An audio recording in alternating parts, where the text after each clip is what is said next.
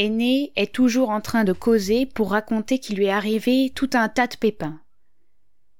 Trois, c'est finito, caput. La ville est en cendres et les Grecs sont partout. Alors Aîné et ses compagnons construisent des bateaux dans la région de l'Ida et quittent définitivement leur terre natale. Ils vont arriver dans la mer Égée, où ils vont faire trois escales. La première en Thrace. Aîné décide d'y fonder la ville d'Énéade. Et pour célébrer leur arrivée avec un petit festnose, il décide d'ambiancer la foule avec un sacrifice. Pour ça, il a besoin de petits bois, et il va avec sa hache couper des branches de myrte et de cornouiller. Lorsqu'il frappe de son outil tranchant, l'arbre pousse un gémissement.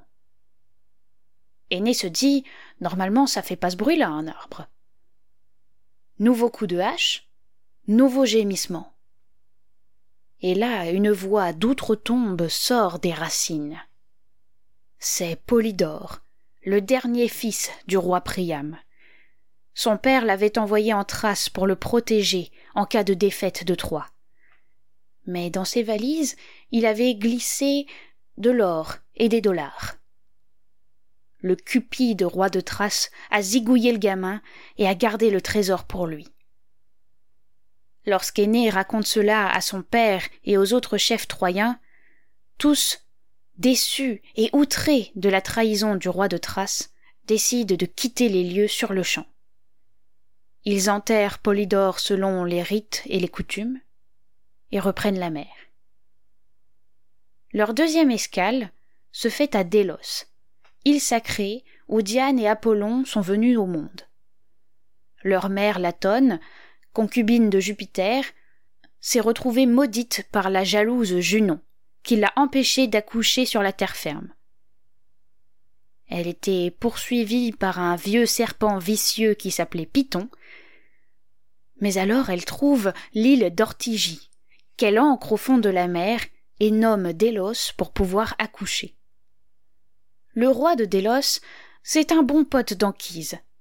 Alors il les accueille, en chantant. Mais Aîné est pas bien à l'aise, et il voudrait taper la discute à Apollon pour savoir un petit peu où se trouve cette terre promise dont on lui parle tant. Ce à quoi le dieu répond Demande à ta mère. Littéralement, il lui demande de retrouver la terre-mère des ancêtres troyens.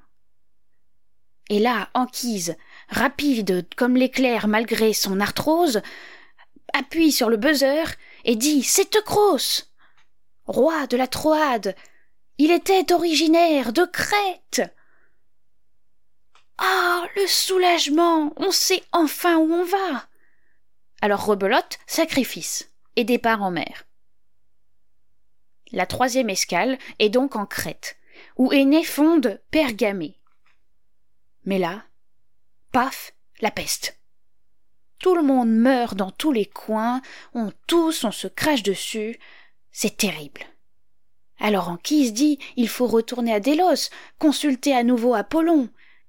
Mais la nuit suivante, les dieux domestiques de Troie, les Pénates, visitent Aîné en rêve et lui donne la bonne réponse. Ce vieux fourneau d'Anquise s'est fourvoyé. Teucros était le roi de la région de la Troade. Mais le premier roi de la ville de Troie, c'était son gendre Dardanos, qui venait d'Italie. Aîné se réveille en sursaut, fait quelques sacrifices magiques, et il dit tout à son père et à ses compagnons. La joie traverse les rangs comme une traînée de poudre et resacrifice, parce qu'on est content. Ils retournent sur leur bateau pour continuer leur voyage en mer. Ils vont passer par la Grèce, où ils y feront deux arrêts. Le premier, à la suite d'une tempête terrible qui dura trois jours et trois nuits, c'est dans les îles Strophades. Là où crèchent les harpies, monstres terribles avec un corps tout poilu, des ailes rachitiques et un buste de femme. après quelques échauffourées avec ces monstres pour une histoire de vaches volées, l'aîné des harpies, Séléno, se pose sur un rocher et profère une terrible prophétie.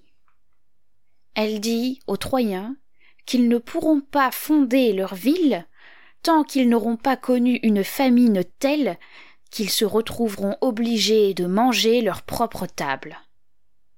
Oh. Les Troyens ont le trouillomètre à zéro. Alors ils font un sacrifice. Normal. Et ils s'en vont. Encore. Ils arrivent sur le promontoire d'Actium, où ils font quelques jeux troyens pour se détendre. Actium, c'est pas n'importe quoi. C'est le lieu où Octave Auguste a mis une raclée à ses ennemis, mettant fin aux guerres civiles romaines. Virgile te glisse là une petite ref historique. Les Troyens arrivent ensuite en Épire, dans la ville de Butrote. L'ancien roi de cette ville, c'était Pyrrhus, le fils d'Achille qui a tué Priam. Il avait capturé Andromaque, la femme d'Hector, celui qu'Achille avait tué et traîné autour des remparts de Troie. Et il l'a épousée de force mais ensuite il s'est lassé d'elle, et il a décidé qu'Hermione lui plaisait bien.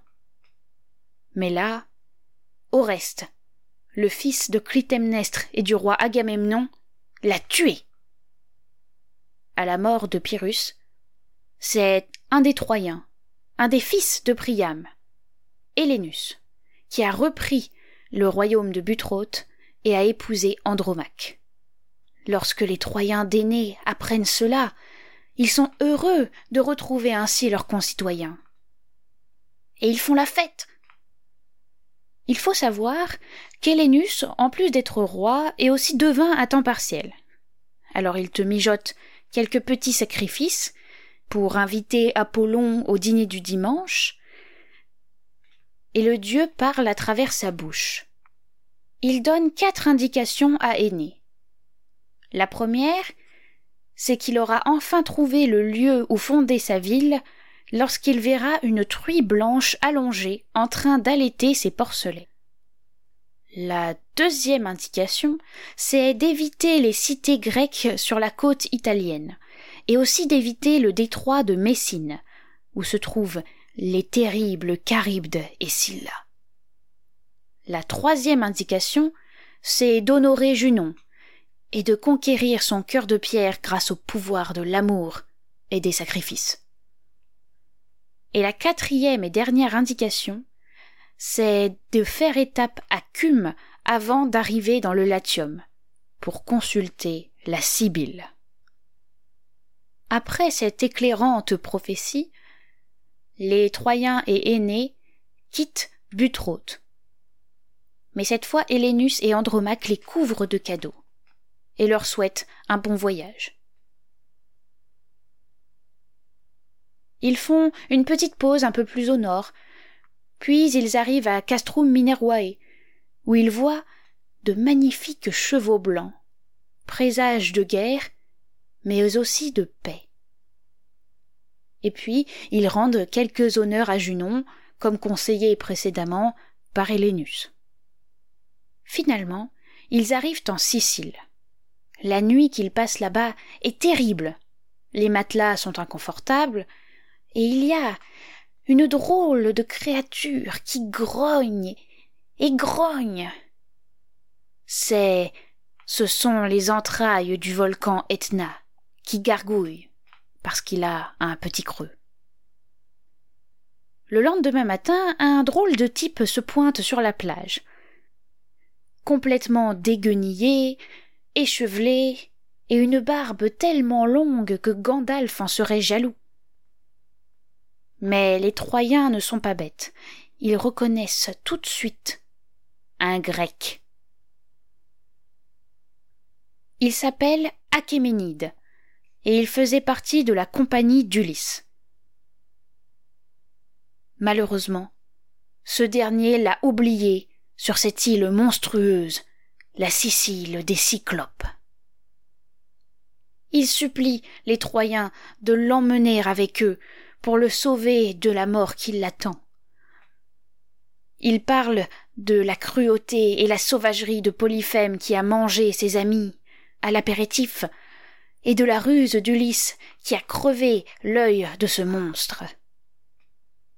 Fuyez, pauvre fou dit-il. Alors les Troyens l'écoutent et l'accueillent sur leur navire. Ils essayent de partir en catimini. Mais là, le terrible Polyphème descend de son antre, accompagné de son troupeau de brebis, l'œil purulent et sanglant. Mais le monstre sent les Troyens et tourne son orbite vide vers eux. Il pousse un rugissement terrible, et les autres cyclopes, ses voisins, arrivent sur la berge et fixent de leur œil terrible nos héros. Ensuite, les Troyens longent la côte, contournent le cap de Pacunum, passent par Lilibé et arrivent à Drépane, où Anchise, le père d'Aîné, rend son dernier souffle.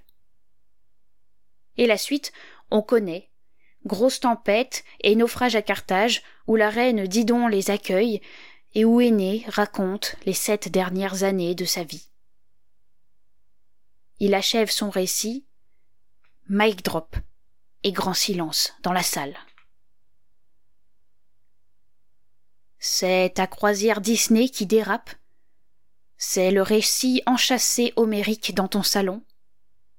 C'est mythologie et mentalo. C'est le chant 3 de l'Énéide.